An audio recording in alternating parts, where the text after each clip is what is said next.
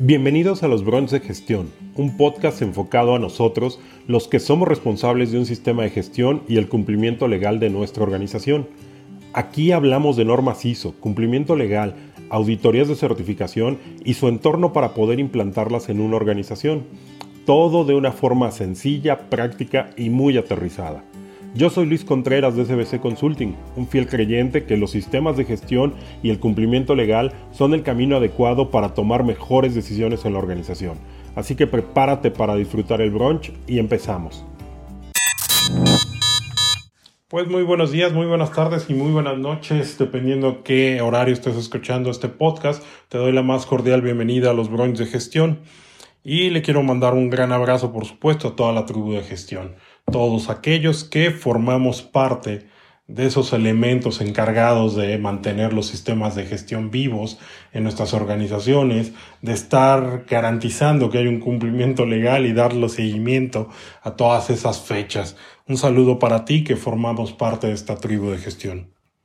2022 ya es un año nuevo, ya es un ciclo nuevo el que estamos viviendo y en este ciclo pues tenemos que empezar a trabajar dentro de nuestra organización y por tanto quise dedicarle este este brunch a este capítulo del podcast para hablar de por lo menos cinco conceptos que son importantes que tengamos listos dentro de nuestra organización al inicio de año. Entonces vamos a ir revisando cada uno de ellos. Esperemos que toda esta información te sea de mucha utilidad.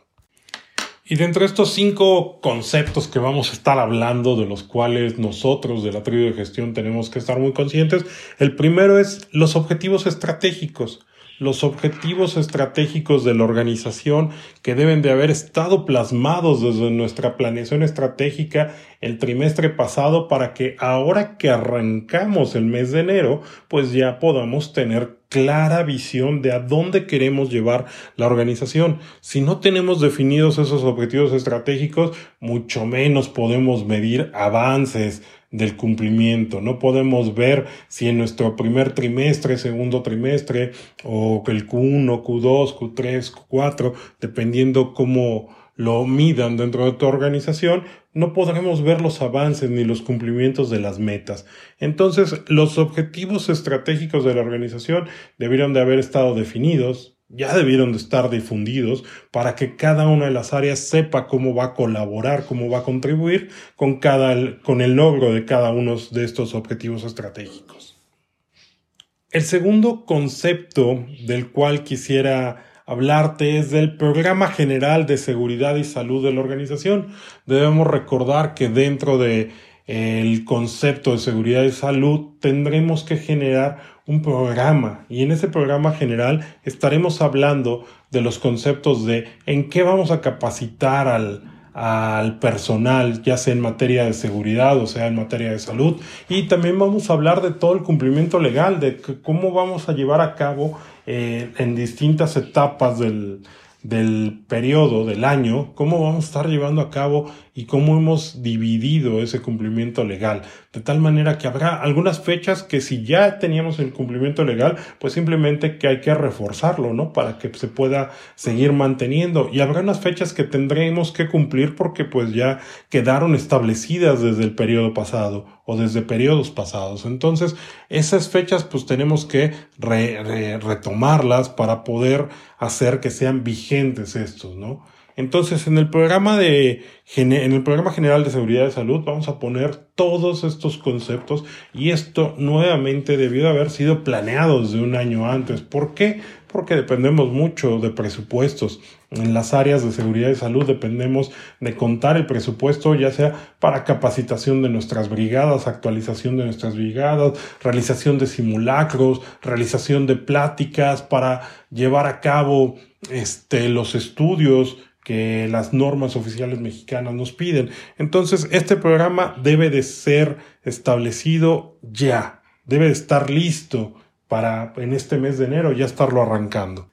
El tercer concepto del cual quiero hablar es de los del programa de recorridos de la Comisión de Seguridad e Higiene. Recuerden que nosotros por ley, la ley de protección civil y por norma tenemos que llevar, tener una comisión de seguridad e higiene y esa comisión tiene que hacer unos recorridos para ver que todas las condiciones de seguridad y salud de los trabajadores se estén cumpliendo y a partir de ahí poder hacer hallazgos y esos hallazgos poderlos eh, trabajar como algunas observaciones y empezar a mejorar el concepto, tener, caer en la mejora continua de la organización para poder mejorar la seguridad y salud de nuestros trabajadores y de nuestra organización como tal.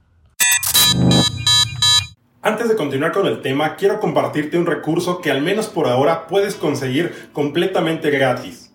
Nuestra nueva guía rápida para obtener una certificación ISO, donde descubrirás qué es una certificación ISO, qué son los organismos certificadores, cuál es el proceso de certificación y los tiempos para obtener una certificación ISO. Puedes descargar el archivo en formato PDF en nuestra página web o haciendo clic en el primer enlace que te dejaremos en la descripción debajo del video. El cuarto concepto del cual quisiera hablar es del programa de auditorías. Recuerden que en toda organización que tenemos un sistema de gestión, pues bueno, vamos a tener que llevar a cabo auditorías, ya sea auditorías internas, ya sea auditorías externas, o sea, auditorías a los proveedores. Tendremos que estar buscando la planeación del recurso, ¿no? cuántas personas, con cuántas personas vamos a contar para poder llevar a cabo estas auditorías, cuántas personas se van a involucrar, qué recursos económicos requiero para llevar a cabo este programa. Hola, interrumpo este capítulo solo para recordarte que ya está disponible el curso online o en on demand de la interpretación de la norma ISO 9001 para implantar sistemas de gestión de la calidad. Te dejo en, en la descripción del capítulo, te dejo el link por si quieres ir y conocer el curso, te aseguro que es un curso que está lleno de información, de mucho contenido, de muchas experiencias y que te va a dar los ejemplos y los tips necesarios para implantar tu sistema de gestión de calidad. Volvemos al capítulo. Y el quinto y último punto que quisiera resaltar, y no menos importante, por supuesto, no van en orden de importancia, pero es el programa de capacitación tendremos que tener un programa en el cual ya, ya tengamos identificadas cuáles son las necesidades de capacitación que tiene la organización. A partir de estas de identificación de necesidades, podemos empezar a programar cuáles son los temas que vamos a abarcar dentro de la organización, quiénes son los que van a recibir esa capacitación, cómo vamos a evaluar la efectividad de la capacitación y esto es mucho, muy importante para fortalecer todo el conocimiento de nuestra organización para poder preparar, para poder formar, para poder actualizar al personal que está dentro de nuestra organización. Muy importante este quinto punto. Y una vez que hemos visto los cinco conceptos, les repito, no quiere decir que uno sea más importante que otro o que no haya otros programas que también tengamos que realizar. Quise retomar simplemente estos cinco puntos, pero estos cinco conceptos, ya que los hemos visto, ¿cómo andan ustedes en sus organizaciones? ¿Ya los tienen identificados? ¿Ya tienen un ciclo en el cual prácticamente al cierre del, del año anterior tenían estos programas para empezar a ejecutarlos? Platíquenme cómo, cómo les va en su organización para poder llevar a cabo esto. Con eso cierro el capítulo del día de, del día de hoy. Te agradezco tu presencia y te mando un gran saludo. Si te gustó el episodio, compártelo en redes, mándaselo a alguien por WhatsApp, compártelo en Instagram, donde tú quieras. Si crees que a alguien le puede servir, me vas a ayudar mucho compartiéndolo y al mismo tiempo le vas a ayudar a ellos. También sigue el brunch de gestión en Spotify o suscríbete a iTunes y si estás ahí, califícanos con 5 estrellas para que más gente nos encuentre. Puntos extras si nos dejas una reseña. Mencióname en Instagram o en Twitter con la lección que mejor te queda grabada de este brunch de gestión. Eso es todo por hoy. Yo soy Luis Contreras y espero que haya sido un gran brunch de gestión para ti.